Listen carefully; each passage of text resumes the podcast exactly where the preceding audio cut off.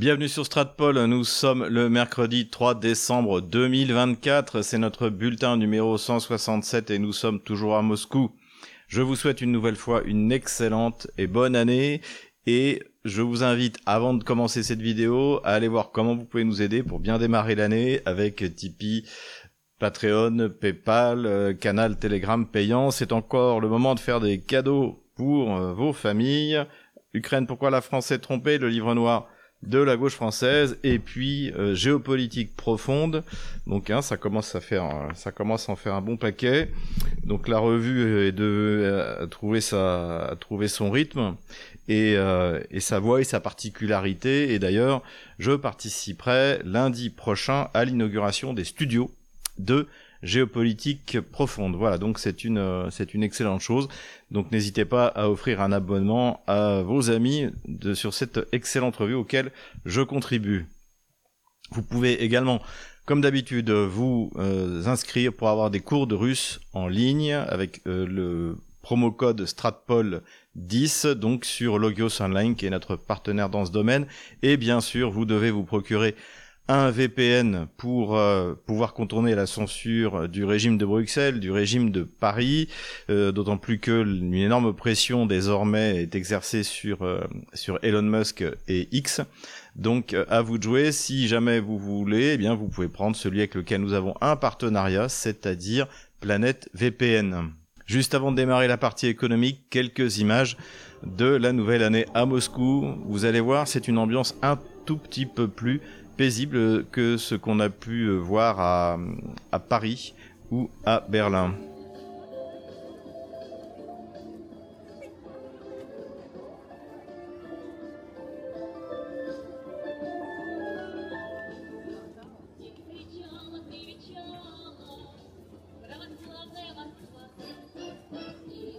Mais passons directement aux nouvelles économiques et je vais commencer par une petite précision parce que l'un d'entre vous m'a fait une remarque tout à fait justifiée puisque j'ai dit que la Russie était le premier producteur d'uranium au monde. En fait, euh, ce n'est pas le cas. En fait, c'est le Canada qui est en première place. En fait, je précise ce que je disais, c'est le premier producteur d'uranium enrichi au monde.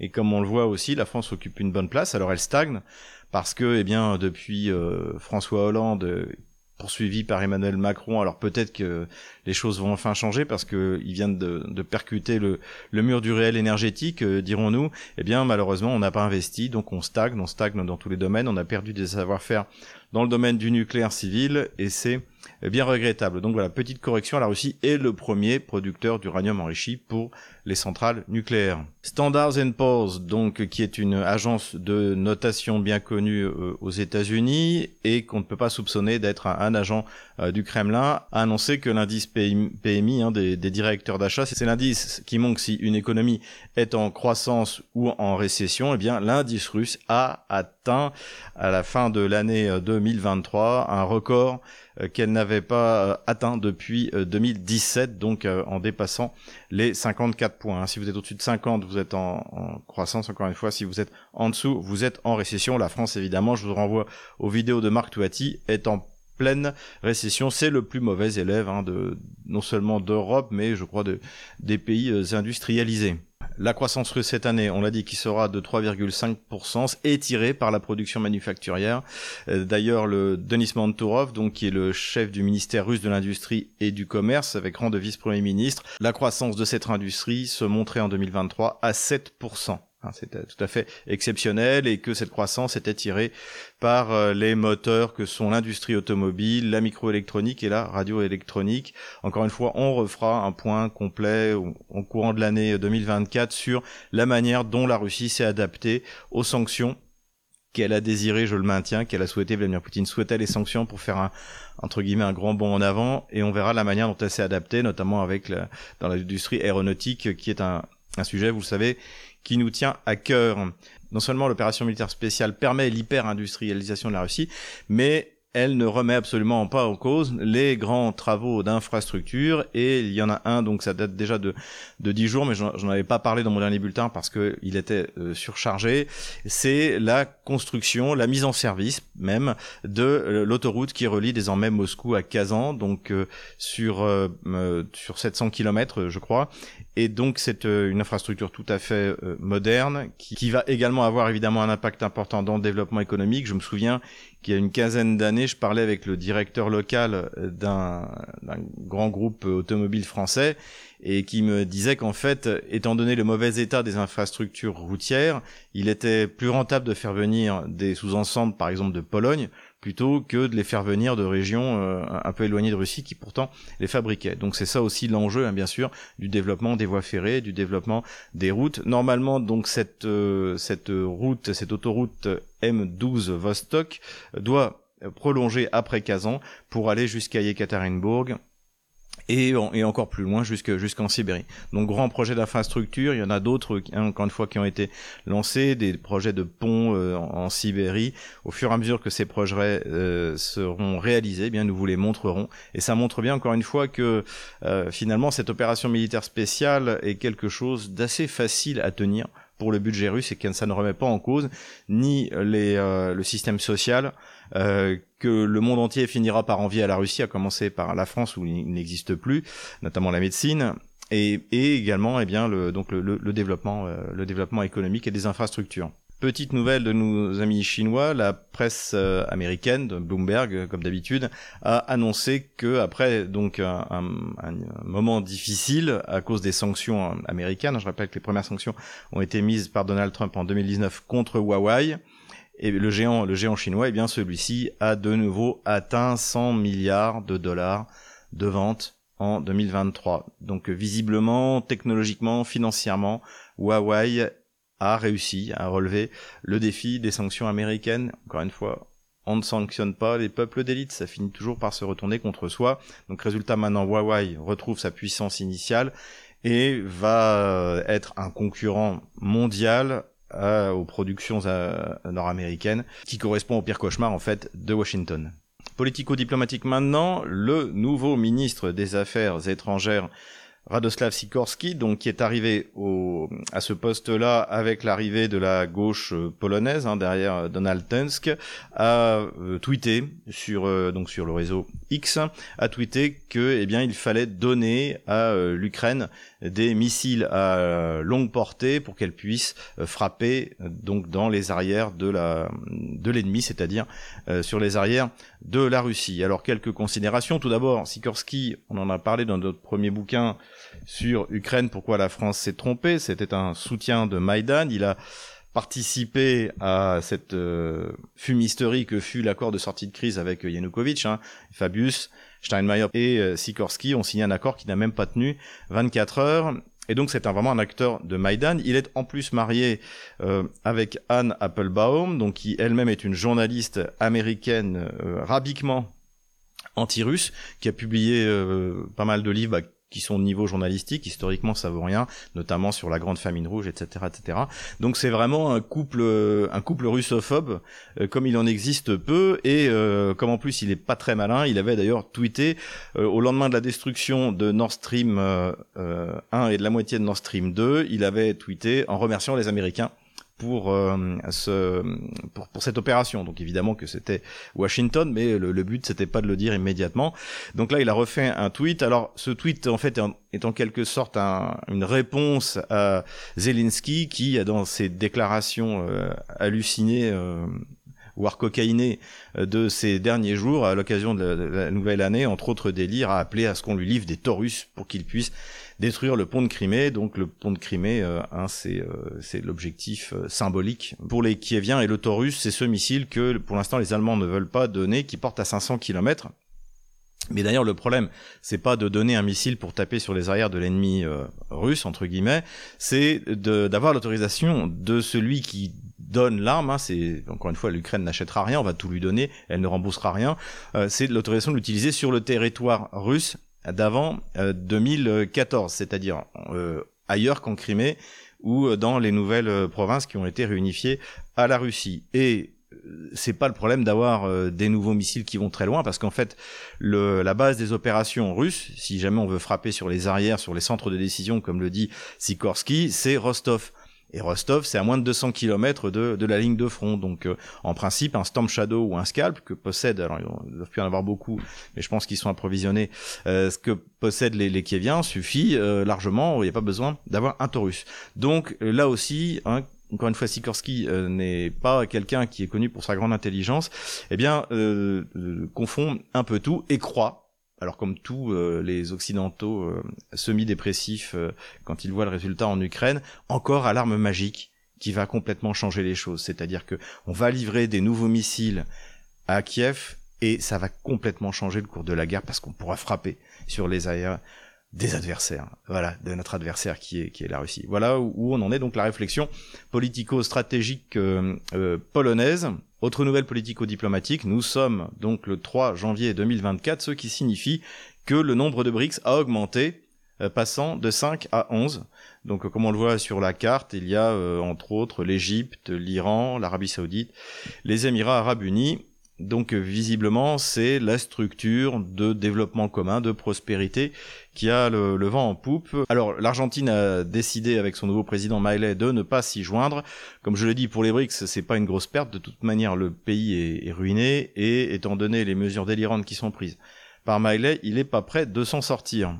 Dernière nouvelle politico-diplomatique, euh, attaque absolument injustifiée du Washington Post contre Marine Le Pen, euh, l'accusant d'être en gros un agent du, Kremlin, de répéter les éléments de langage euh, du Kremlin. Alors je tiens à rappeler que Marine Le Pen, à l'occasion de l'opération militaire spéciale, a été aussi nulle qu'Emmanuel Macron, que Jean-Luc Mélenchon euh, et que Éric Zemmour. Là-dessus, il y a absolument une, égalité dans, la nullité, dans l'absence de vision diplomatique et stratégique qui est commune à toutes ces parties que j'appellerais de nuances de gauche, hein, comme je l'ai décrit dans mon bouquin sur le livre noir, de la gauche française. Donc euh, les éléments de langage que Marine Le Pen a répétés, c'était ceux qui étaient fixés par le département d'État américain.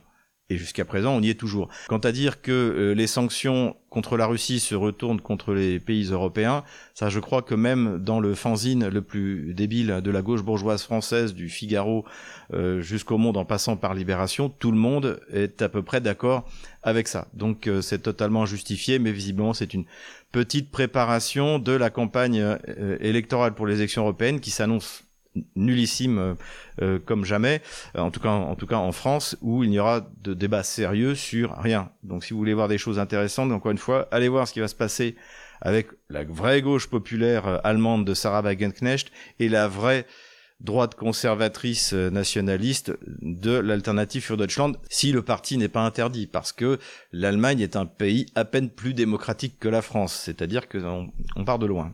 Parlons terrorisme maintenant. Et eh bien évidemment, l'acte de terrorisme, alors qui n'a pas surpris de toute manière nos, lecteurs, hein, nos auditeurs euh, sur Stratpol, c'est le bombardement de la population civile du centre-ville. On, le voit sur cette sur cette photo. Donc le centre-ville était délibérément visés. C'est pas du tout euh, des entrepôts, des usines qui soient trouvées euh, euh, à droite ou à gauche en périphérie de Belgorod. Et de toute manière, évidemment que la Russie ne met pas ses fabriques à 30 km de la, de la frontière avec euh, l'Ukraine.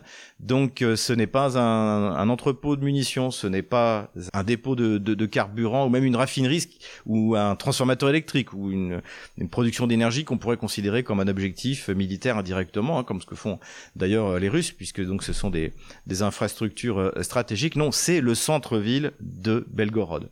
Et donc il y a eu 25 morts et une centaine de blessés, dont des enfants.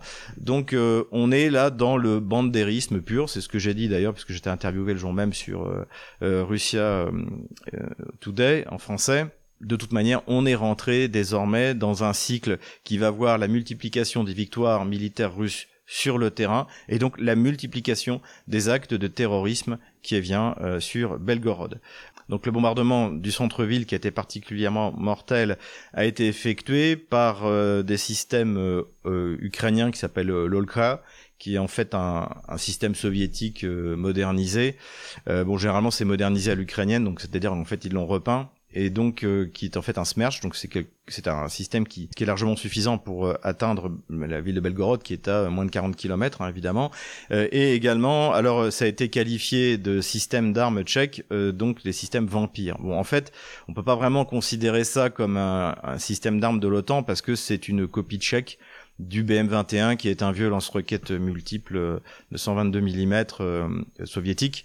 Donc c'est pour ça que je, c'est pour ça que les, les, le gouvernement russe n'a pas considéré, le ministère de la Défense russe n'a en fait pas considéré que c'était un armement de l'OTAN. Encore une fois, comme je viens de le rappeler euh, en parlant de Sikorsky, le, pour l'instant en tout cas, par peur des représailles, les, les pays de l'OTAN, comme la France, l'Angleterre ou les États-Unis n'ont pas autorisé les euh, Kieviens à bombarder à l'intérieur du territoire des frontières russes d'avant 2014. Faut bien garder ça, euh, donc avant la réunification de la Crimée. Bien garder ça en tête. Pourquoi est-ce que les Kieviens ont fait ça? Parce que quand même, ça, finir par, ça va finir par se voir que ce sont des terroristes. En plus, Exactement, je parlais de la dernière fois du Blitz sur Londres euh, entre 1940 et 1941. Ça va au contraire consolider la, la population russe derrière Vladimir euh, euh, Poutine, qui voit bien qu'en fait, bah, quand Vladimir Poutine explique que l'État ukrainien est un État terroriste, eh bien, euh, merci de, le justifier. Je pense qu'il y, y a, plusieurs raisons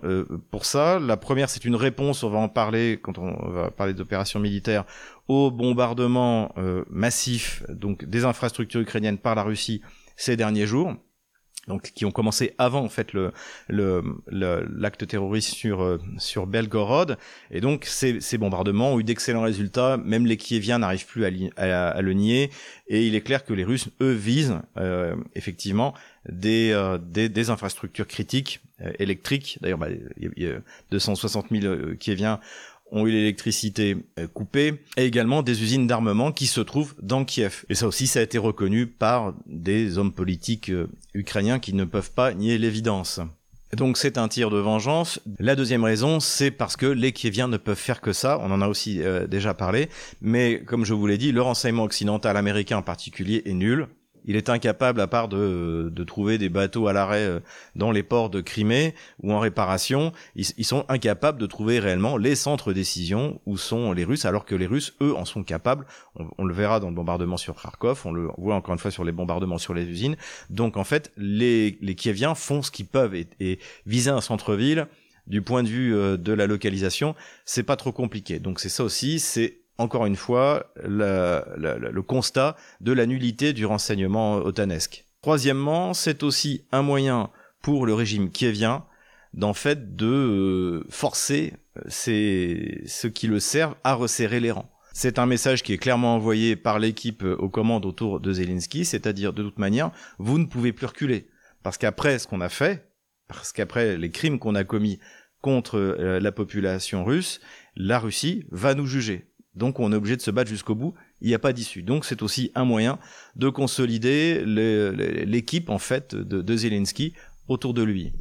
Ce qui a été remarquable et appréciable, c'est la réaction de Vladimir Poutine. Donc à, cette occasion, il rencontrait des blessés de l'opération militaire spéciale et un jeune soldat euh, l'a interrogé sur euh, sur ce qu'il allait faire en réponse à, Belgorod.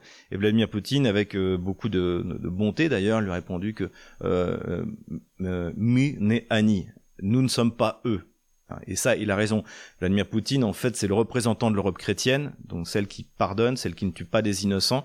Euh, et en face, on a cet Occident complètement dégénéré, qui est issu, en fait, bah, de la terreur euh, révolutionnaire, des terreurs de tous ces régimes totalitaires qui ont secoué euh, sur la planète entière le, le, le, monde, le monde et les, populations dans, le monde euh, pendant tout le XXe siècle et encore jusqu'à aujourd'hui avec ce qu'on observe maintenant. Donc ça, c'est vraiment, c'est la, preuve encore une fois, c'est vraiment un affrontement de civilisation. Et pour ceux qui se demandent encore pourquoi Poutine parle de satanisme, eh bien vous avez qu'à regarder ce qui s'est passé à Belgorod. Point intéressant que je voulais souligner comme dernière information sur les questions politico-diplomatiques, publié sur les réseaux sociaux ukrainiens et repris dans les réseaux sociaux russes. C'est un jeune idiot euh, ukrainien qui pose à quatre euh, vétérans donc de, de pro-Kiev, hein, a priori en plus plutôt des unités de représailles, donc des, des bandéristes, euh, qui posent une question méprisante sur le soldat russe en disant expliquez-nous à quel point les Russes sont nuls et comme et comme nous on est les meilleurs. Et la réponse euh, des, euh, des anciens combattants est assez cinglante en disant qu'il faut arrêter de regarder la télé ukrainienne. Hein. Le, le, le téléthon, euh, de propagande anti-russe à la télé ukrainienne, que l'armée russe est au moins aussi bonne, voire meilleure, mieux équipée. Et ce qui est intéressant, c'est qu'en fait, ce gamin, ça aurait pu être, ça aurait pu être Titleman, ça aurait pu être Audran, ça aurait pu être ceux que j'ai appelés les Prozac Boys parce qu'ils assistent à la défaite de l'Ukraine sans rien pouvoir y faire et ils voient arriver le moment où ils pourront plus raconter de bêtises, où tout le monde va voir qu'ils se sont euh, complètement trompés. Et ce qui est intéressant, c'est que finalement, en fait, vous avez plus de réalisme chez ces anciens combattants euh, kieviens que vous en avez dans la totalité de la presse française aujourd'hui, qui refuse de regarder ce qui est dit par les dirigeants ukrainiens, par les militaires ukrainiens et surtout par euh, ceux qui ont été le témoin de la supériorité, de l'entraînement, du matériel, et du commandement russe. Donc le temps du mépris vis-à-vis de l'armée russe est passé. Si on veut comprendre ce qui se passe, il faut sortir de, il faut sortir de ça, comme ce jeune gamin qui s'est fait remettre à sa place par, euh, par ces quatre vétérans. Armement maintenant, quelques nouvelles du Léopard 2. On apprend dans la presse allemande euh, que les, il y a un gros problème de réparation. Donc non seulement les Léopard 2 ont fait les frais de la supériorité de la puissance de feu euh, russe, donc depuis le, le 4 juin dernier. On a encore vu ça euh, récemment sur le front dans la direction de, de Krasny Liman. Eh bien, donc on apprend dans la presse euh, allemande que les, les, les Kieviens les Ukrainiens ont du mal à réparer les léopards parce que on manque de pièces détachées.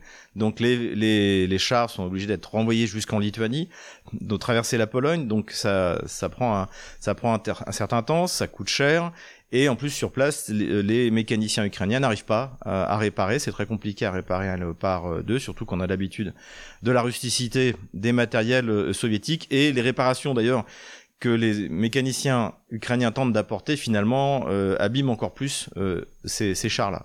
Donc évidemment, c'est pas du tout l'arme miracle que les les, les Kieviens attendaient, j'en avais parlé, enfin j'étais pas le seul, mais on était quelques-uns en parler avant le début de la contre-offensive en disant que c'était un char trop lourd, trop, trop compliqué, euh, encore une fois pour euh, pour une armée euh, qui est Vienne qui ressemble beaucoup à une armée du tiers monde tout de même faut quand même le dire. D'ailleurs finalement c'est ce que c'est ce que j'avais dit la dernière fois c'est-à-dire que l'Ukraine est un pays du tiers monde qui fournit la seule chose qu'elle peut fournir c'est-à-dire de la main d'œuvre pour se faire tuer avec du matériel fourni lui par par les pays occidentaux. Puisqu'on parle de chars, eh bien, on a appris de la bouche du nouveau premier ministre polonais Donald Tusk, faut dire un Tusk et pas Tusk, contrairement à ce que je faisais, euh, puisque je crois que c'est un, nom d'origine allemande ou, plus ou moins lié, aux, Allemands.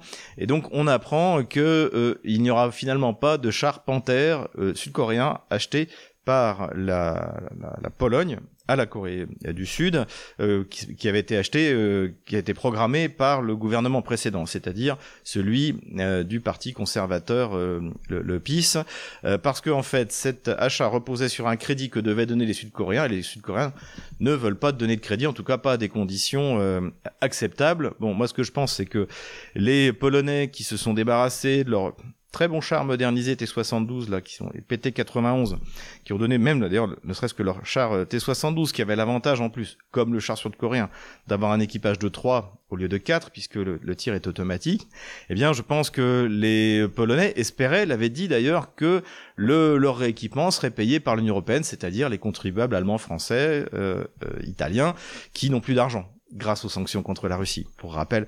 Donc euh, on en est, on, donc tout ça est impossible désormais, et les Polonais devront payer eux-mêmes euh, leurs armes. Le, bon temps où ils s'achetaient des armes américaines avec l'argent des Français et des Allemands est révolu, et donc ben il va falloir revoir la, ses ambitions à la baisse. Alors, ce sera intéressant de savoir ce qui va se passer encore de la centaine de chars Abrams qu'ils ont commandés en plus. Ça veut dire, parce qu'à mon avis, ils n'ont pas non plus l'argent pour l'acheter. Donc qui va payer la note? C'est la question. Est-ce que les Américains vont leur faire un, superbe crédit ou euh, imprimer de la monnaie pour le pour le leur donner? On va voir. Pour l'instant, depuis qu'ils ont rejoint l'Union européenne, c'est rare que les Polonais payent quelque chose. En tout cas, surtout pas ni à la France ni à l'Allemagne. À suivre donc. Armement encore et déclaration du général Ignat, donc qu'on a souvent cité, c'est le porte-parole de l'armée de l'air ukrainienne et il a déclaré que, contrairement à ce qui avait été raconté dans Newsweek, les F-16 n'étaient pas déjà là, et euh, qui a priori on n'était pas de, de les voir. Peut-être que c'est du bluff pour que les Russes ne les voient pas arriver, mais à mon avis non, c'est sans doute euh, vrai pour les raisons qu'on a souvent évoquées, c'est-à-dire que les F-16, contrairement au MiG-29 ou au Sukhoi 24 ou au Sukhoi 25, eh bien, ne peuvent pas décoller de simples routes et doivent décoller de vraies pistes d'atterrissage que les Russes vont évidemment repérer au premier décollage. Donc voilà, nouvelle douche froide pour nos Prozac Boys. Autre nouvelle intéressante du général Ignat, c'est celle euh, que euh, à aucun moment la DCA euh, ukrainienne a été capable d'abattre un missile X-22 russe. Donc c'est un des principaux missiles qui sont utilisés par les Russes, sachant qu'en plus les X-22 normalement vont bientôt être remplacés par un, système encore plus moderne. Donc les Russes ne vont pas se priver de les euh, d'en envoyer. Et ce qui est intéressant, c'est que cette information s'inscrit dans la fin du narratif qui vient, euh, qui était de dire euh, on, on, abat tous les missiles ou 90% de tous les missiles, de toutes les bombes qui sont envoyées par les Russes sur les villes. Donc tout ça aujourd'hui, c'est clair que ce n'est plus possible, même si le fait de filmer les dégâts ou les missiles russes est interdit, finalement les, les, les Kieviens ou les ou les, les, habitants des villes russes n'en ont plus rien à faire. Et on a vu énormément de films euh, de, de, de notamment de, de, missiles qui tombent, euh, qui sont tombés sur les, cibles militaires sur lesquelles tiraient les Russes. Donc ça, c'est quasiment maintenant impossible pour Kiev de le cacher. Ce qui est intéressant aussi, c'est que dans systématiquement les, les déclarations qui sont faites, les Kieviens parlent du fait que les Russes utilisent des S-300 dans leur bombardement.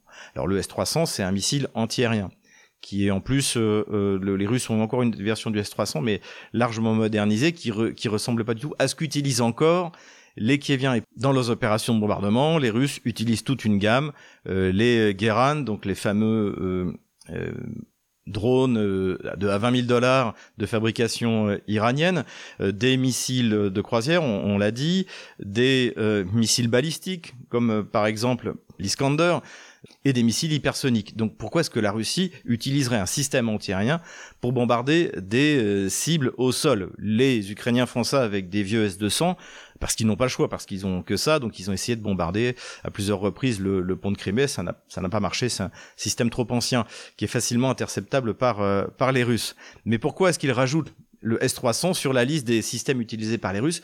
Parce que ce sont leurs S-300 qui sont en mauvais état, qui sont en plus servis par des équipages qui visiblement euh, sont pas compétents et qui c'est ce sont leurs missiles qui tapent sur les immeubles notamment à Kiev euh, mais mais pas seulement parce que en fait bah, parce que ces systèmes ne fonctionnent pas. Et là aussi ce qui est intéressant c'est que non seulement les équipages kieviens n'arrivent pas à utiliser ces, ces systèmes anciens S300 euh, d'origine soviétique mais en plus ils ont visiblement du mal à utiliser les systèmes qui ont été livrés par euh, l'Allemagne, par la France, et c'est le cas de l'Iris, puisque euh, on l'a on l'a vu, ça a été filmé où en fait il y a une un missile Iris qui fait un, plongeon, on peut le dire, et sans qu'on comprenne pourquoi. Est-ce que le système n'a pas fonctionné? Est-ce qu'il était mal utilisé? En tout cas, ce qui est clair, c'est que la défense antiaérienne ukrainienne a été complètement saturée par les systèmes russes. Mais passons maintenant aux considérations militaires générales. Il a senti que le concours approchait, notre gamelin Dourakovlev, et c'est pour ça qu'il a fait une déclaration pour repasser en tête, je pense. Alors après, ce sera à vous de, décider. Mais là, Goya, qui était en train de mener un peu au score, vient de se faire doubler par le général Dourakovlev. Alors, je, vous laisse l'écouter. Euh, je ne sais pas ce qu'on a gagné, mais je sais ce qu'on perdra si l'Ukraine perd. Notre dignité de nation libre. Ce sera la honte sur nous si l'Ukraine perd. Honte à l'Europe, honte à la France si nous laissons l'Ukraine perdre. Il est magnifique. J'ai failli euh, j'ai failli mettre à pleurer. En général, n'hésitez pas, un petit Kleenex. Alors euh, bah non seulement là à mon avis il repasse en tête hein. encore une fois c'est vous qui déciderez pour le Gamelin 2023. Donc euh, il veut peut-être garder sa place de 2022 mais en plus il rentre dans la catégorie des Prozac Boys, euh, malgré euh, son âge relativement avancé par rapport à la moyenne d'âge des Prozac Boys. Ce qui est intéressant aussi, c'est que en fait, on avait parlé des, des phases du deuil. Hein. donc la première phase, c'est le déni. Alors là, visiblement, euh, Dourakovlev, il a compris que euh, c'était plutôt râpé pour l'Ukraine. Donc là, il est dans la colère dans la colère, euh, et mais déjà un peu dans, dans, dans l'abattement. Là, on sent qu'on sent la tristesse, hein, donc, donc la, la phase, euh, la phase, la troisième phase avant l'acceptation euh, du deuil. Euh, alors que, bien, on voit par exemple chez Titelman, Titelman, il est, il commence à être dans la colère et dans la dans la dépression, puis tout d'un coup il revient au déni. Donc c'est bon, mais ça c'est sa, sa, jeunesse en plus manque de ce côté instable euh, et côté assez adolescent. Euh, mais là, le, bah, le pauvre Dourakovlev, là, effectivement, il est en train de faire le calcul. Il parle de dignité. Il parle de dignité de quelqu'un qui a passé euh, son temps à insulter euh, le soldat russe, les officiers russes, ce que jamais un, officier russe ou un soldat russe ne ferait. Hein, Il faut bien, comprendre. Je vous n'entendrai jamais un général russe à la télévision française insulter les généraux français en général et même les généraux euh, américains on en est euh, c'est pas du tout dans les dans mœurs euh, dans les mœurs russes mais encore une fois c'est aussi un problème de civilisation donc euh, voilà. Donc là en revanche notre gamelin de début d'année là c'est le gamelin pleurnichard d'Ourakovlev et on imagine sa tristesse encore euh, augmentée, lui et tous les autres euh, généraux, amiraux euh, otanesques qui débarquent sur nos, sur nos chaînes de télé depuis deux ans, c'est qu'en plus on apprend que l'armée américaine n'a jamais été aussi faible et encore une fois c'est pas moi qui le dis c'est la presse américaine. Donc ça même on a même parlé sur la sur LCI donc là qui est quand même la chaîne de l'OTAN. Donc euh, euh, voilà. Donc ça c'est aussi des constatations qu'on fait. Et c'est pas parce que les États-Unis ont plus de 800 milliards de dollars de budget de la défense que ça fait eux une armée puissante. Parce que bah, déjà ils ont des centaines de bases à l'étranger, euh, ils ont des groupes de, de porte-avions, de, des, des, groupes aéronavals euh, qui leur coûtent extrêmement cher que la Russie n'a pas, que la Chine n'a pas parce qu'elle n'en a pas besoin. Elle en a besoin de quelques-uns, mais mais pas d'autant. Ce sont des puissances euh, terrestres avant tout. Et puis il y a la corruption dans les achats d'armement, et puis surtout elle arrive pas à recruter.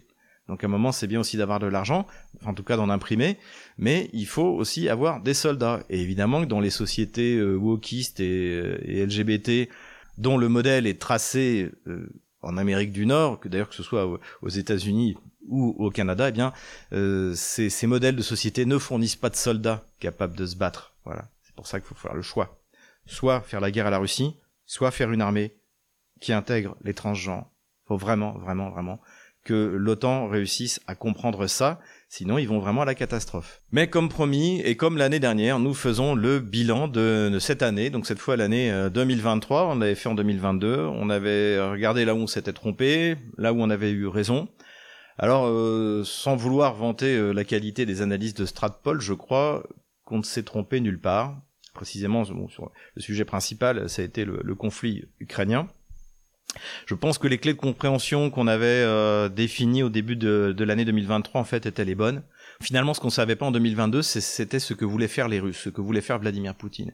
Et une des clés, c'est que Vladimir Poutine veut gagner cette euh, guerre contre l'OTAN, ça c'est évident, mais avec un minimum de pertes. Et pour ça, on prend son temps et on accumule des munitions et on accumule de la puissance de feu et on détruit l'armée ukrainienne. C'est le sens du euh, hachoir à viande de, de Prigogine à Bakhmut. Et en fait, c'est ce à quoi on assiste aujourd'hui. D'ailleurs, c'est plein de hachoirs à viande partout. C'est-à-dire que bien la, la, Russie, à grands coups de bombes, à grands coups de, à grands coups de missiles, euh, use l'armée otano-kievienne jusqu'à la corne.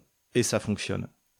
Donc ça aussi, ça a expliqué le retrait de la région de Kharkov, le retrait de euh, la ville de Kherson, de la rive droite du Dniepr, que nous avions bien analysé, ce qu'on a, ce à quoi on a assisté a confirmé la justesse de notre analyse. Et d'ailleurs, euh, désormais, c'est repris euh, dans les médias de grand chemin. Le Monde a comparé la retraite de Kherson à l'opération Alberich, donc qu'avaient fait les Allemands au début de l'année 1917, qui avaient reculé de leur propre initiative, sans, euh, sans subir une, une, offensive, pour se mettre dans des positions plus favorables. C'est exactement ce qu'a fait euh, la Russie, qui avait besoin de raccourcir le front et de s'appuyer sur le Dniepr.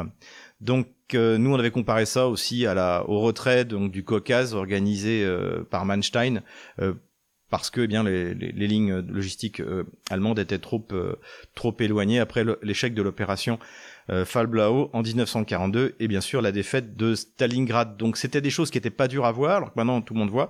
Et inversement, ce qui est étonnant, c'est que ce récit euh, des Russes qui s'enfuient de la région de Kharkov, qui s'enfuient de Kherson, donc qui était un récit complètement bidon, non seulement a été vendu, ça c'est normal, euh, aux gamelins de plateau, par les gamelins de plateau, aux populations euh, occidentales, aux, populations, à la population ukrainienne d'ailleurs.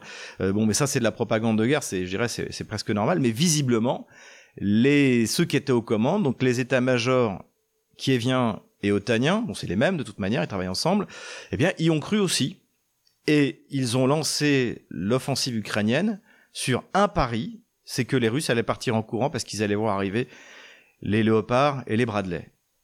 Et donc là, on, voit, alors j'y reviendrai dans, le livre que je, là je suis en train vraiment de faire l'ultime relecture euh, sur les raisons, euh, pourquoi est-ce que la Russie va gagner, donc il y a des raisons fondamentales, etc., euh, sur l'économie, le complexe militaire industriel, mais il y a aussi la nullité des états-majors de l'OTAN, incapables de s'adapter à la guerre à haute intensité, bah, qui est la première d'ailleurs avec l'utilisation des drones, etc. Ils sont complètement perdus. Donc euh, voilà, bah, en, tout cas de notre côté, ils auraient mieux fait d'écouter Stratpol. Nous avons eu raison sur l'analyse des retraites de ces deux régions, et avec le recul, ce qu'on peut même voir, c'est quelque chose dont on vient de parler, c'est la faiblesse du renseignement nord-américain. Parce qu'en revoyant un peu tout le déroulement des opérations, ce qui est frappant, notamment lors de la retraite de Kherson, c'est que les Russes l'annoncent deux jours avant de l'accomplir, et qu'ils l'accomplissent sans perdre un seul homme, un seul véhicule. Alors que les Kieviens auraient dû, auraient pu lancer une offensive pour frapper euh, l'armée euh, russe hein, au moment où elle est le plus vulnérable, c'est le moment où elle se retire.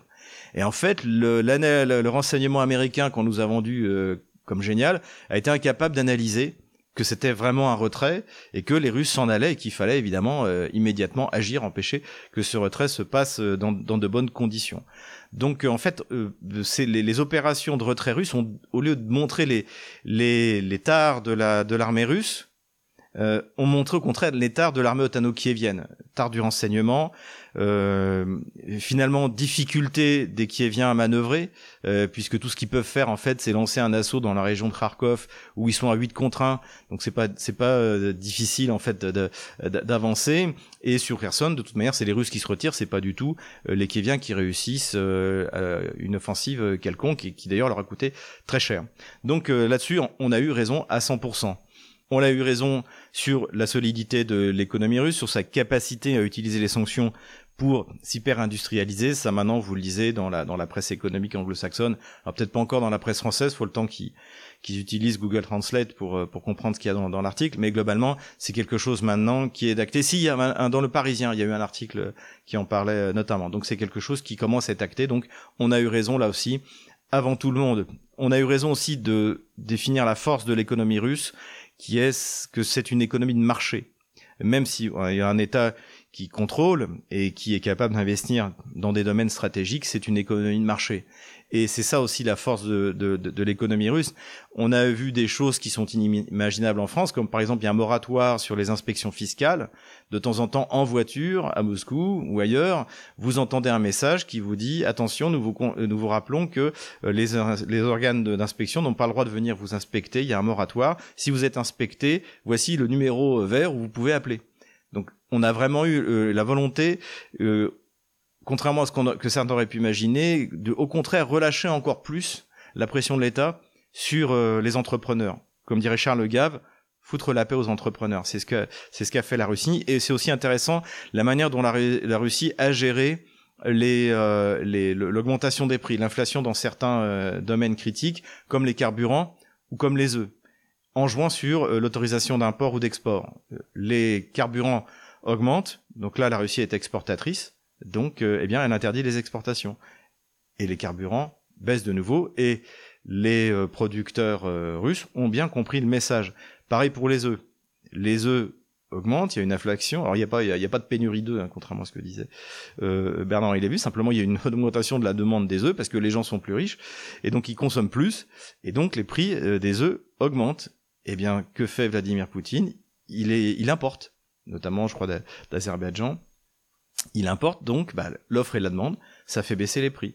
Et donc les producteurs russes se disent bon bah en fait je gagnerai pas en augmentant ma marge parce que je vais avoir de la concurrence qui va venir de l'étranger.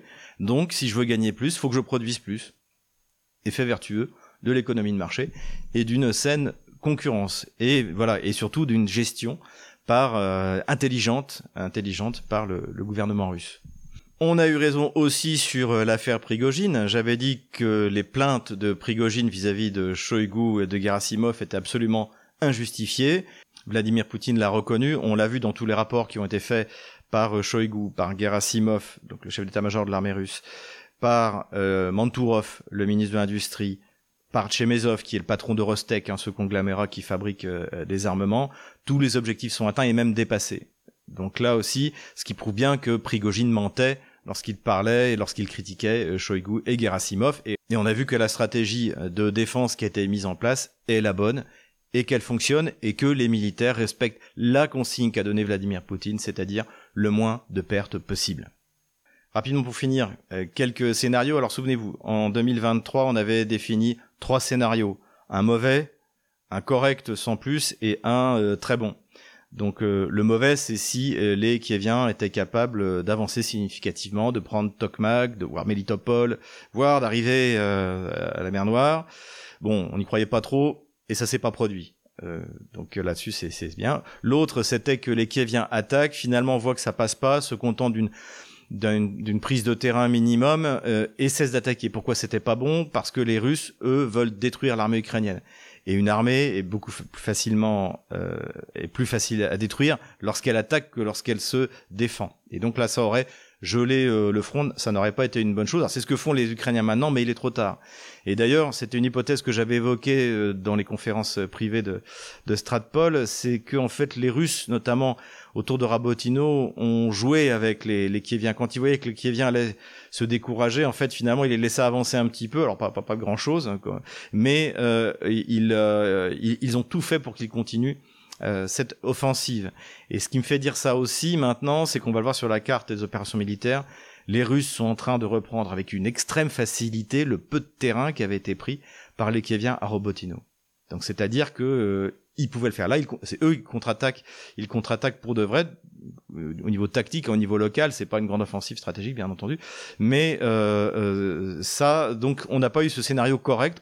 Et donc, on a eu finalement le troisième scénario, le meilleur, c'est-à-dire une raclée monumentale euh, avec une destruction massive du potentiel militaire de l'armée otano-kievienne. Donc là, c'est euh, c'est quelque chose bah, de, remarquable, hein, une belle prestation de l'armée russe. Et à partir de ça, donc, euh, il était clair que l'offensive ukrainienne avait totalement échoué. On avait mis trois autres scénarios.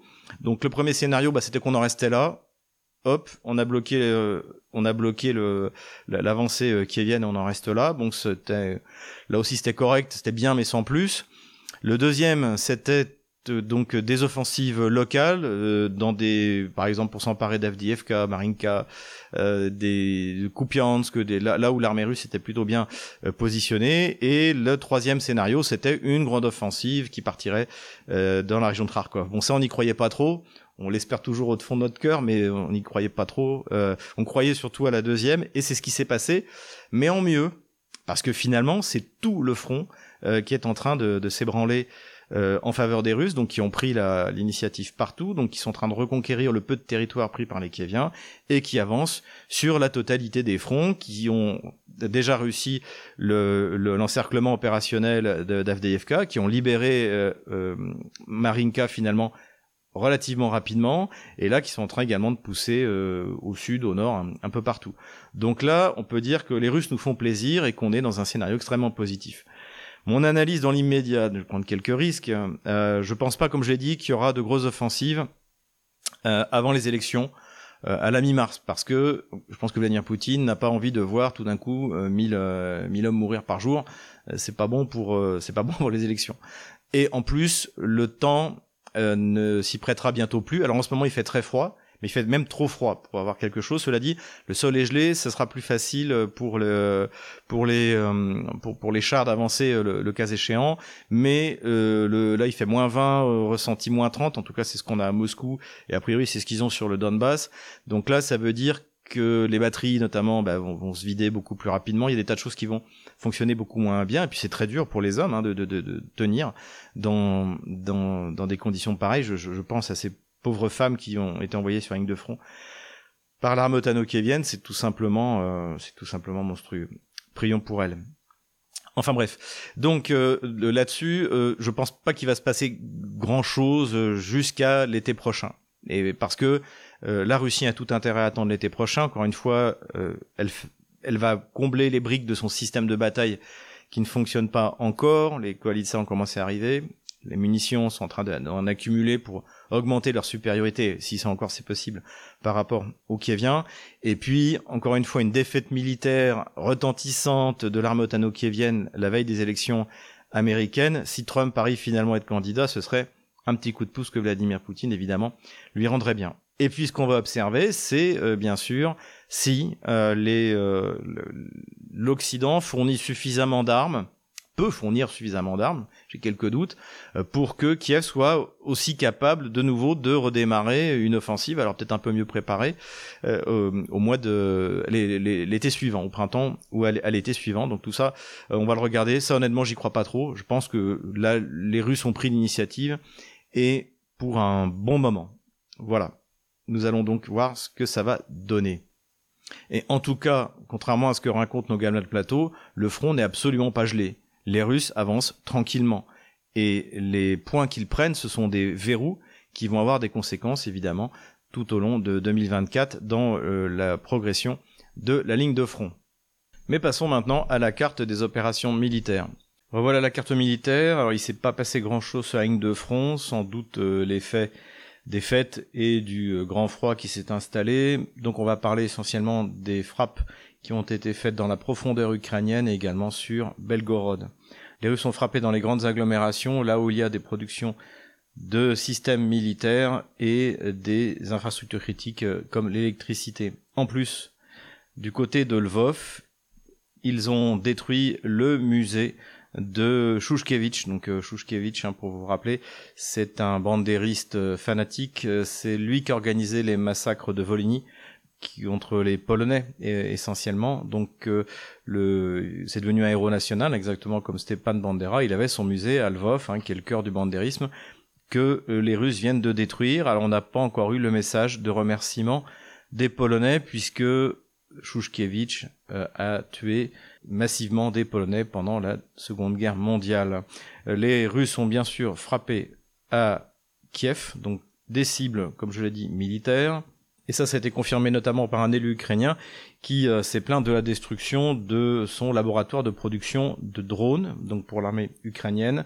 Ça a été euh, confirmé également par euh, donc c'est un bandériste également fanatique. Ceux qui nous suivent depuis 2014 en ont entendu parler. Et lui, il reproche à la propagande kévienne de nier l'évidence, c'est-à-dire que euh, les, Russes frappent et au bon endroit et il nous précise que les Russes ont détruit l'usine de Kabelouch et l'usine de Artyom. Et si vous remontez au début de notre vidéo, eh bien, c'est ceux qui produisent précisément les systèmes qui se sont attaqués à Belgorod. Comme je l'ai dit, malgré les interdictions du régime de Kiev et de la police politique du SBU, les gens filment de plus en plus, que ce soit à Kharkov, que ce soit à Kiev et on a pas mal de, de documentation de ce fait. Notamment, on a une, euh, un film d'un Kinjal qui s'abat. Donc, on, on voit le, le, le, plasma. Je crois que c'est la première fois qu'on a un film de cette qualité qui permet de voir que, bah, effectivement, quelque chose qui vole à Mach 10 euh, était transformé en plasma. Donc, ça, c'est intéressant.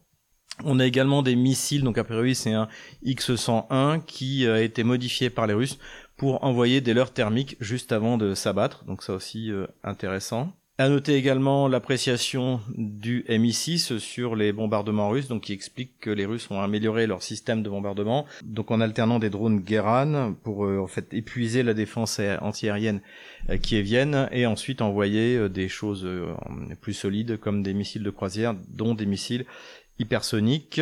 En tout cas, visiblement, l'attaque des Russes sur les systèmes antiaériens otano-kievien a fonctionné puisqu'il y a eu une réunion en urgence, comme l'a dit le ministre des Affaires étrangères ukrainien Kouleba, pour approvisionner rapidement l'armée otano-kievienne en missiles anti-aériens. Donc, donc il serait question de 1000 missiles anti-aériens.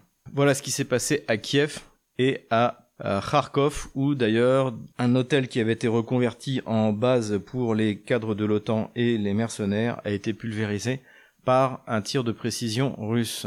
On a appris le 4 janvier, puisque je tourne la carte militaire jeudi 4 janvier, qu'une partie euh, des bombes euh, n'avait pas explosé. En fait, c'est ce qui était envoyé, c'était des bombes à sous-munitions, ce qui prouve d'ailleurs, s'il fallait encore le faire, que euh, ce n'était pas un tir qui visait des installations militaires parce qu'on n'aurait pas envoyé des bombes à sous-munitions. Donc les bombes aux sous-munitions n'ont pas toutes explosé et 600 euh, habitants de Belgorod ont dû être évacués par la garde nationale russe pour le déminage. Voilà pour les bombardements de part et d'autre. Rapidement la ligne de front, mais comme on va le voir, ça n'a pas beaucoup bougé. Sur Krinky, le régime de Kiev continue son opération suicide, ce qui visiblement arrange bien les Russes qui en profitent pour détruire les systèmes antiaériens kieviens qui se trouvent sur la rive droite du Dniepr et qui détruisent les renforts kieviens au fur et à mesure qu'ils arrivent. Du côté du front de Zaporozhye, donc axe d'effort principal kievien pendant leur offensive ratée, les Russes grignotent euh, rapidement mais sûrement le peu de terrain conquis et notamment ils ont réussi à s'emparer des hauteurs qui séparent Robotino et euh, l'axe vers euh, Verbovo à cet endroit-là. Donc ce qui a forcé les Kieviens à reculer.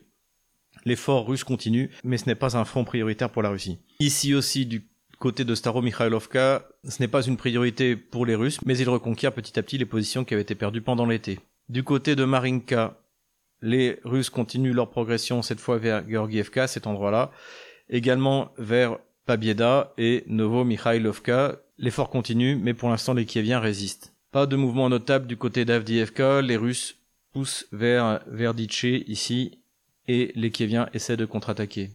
Là où ça a encore avancé le plus, eh bien, c'est du côté de Bakhmut Artemiovsk, et les Russes ont réussi à s'emparer de la localité de Kurdiovka ici et ont réussi à franchir le canal hein, que j'avais dessiné la semaine dernière. Donc ça c'est plutôt un bon point. Et s'ils arrivent à continuer à progresser tout le long de cette hauteur, les unités qui viennent encore présentes du côté de Kleshevka et de Ivanovskoye ici, ou Krasny euh, si on appelle ça à la russe, eh bien on va avoir de gros problèmes. Et l'effort principal toujours, c'est vers Chasov Les Russes ne seraient plus qu'à 2 kilomètres de, des premières positions qui viennent. Les Russes avancent également au nord de Bakhmut Soledar, vers la localité forteresse de Seversk, et ils auraient avancé du côté de Sporno. Alors, certains blogueurs euh, russes affirment que Sporno a été prise par les troupes russes, mais ça n'a pas été confirmé.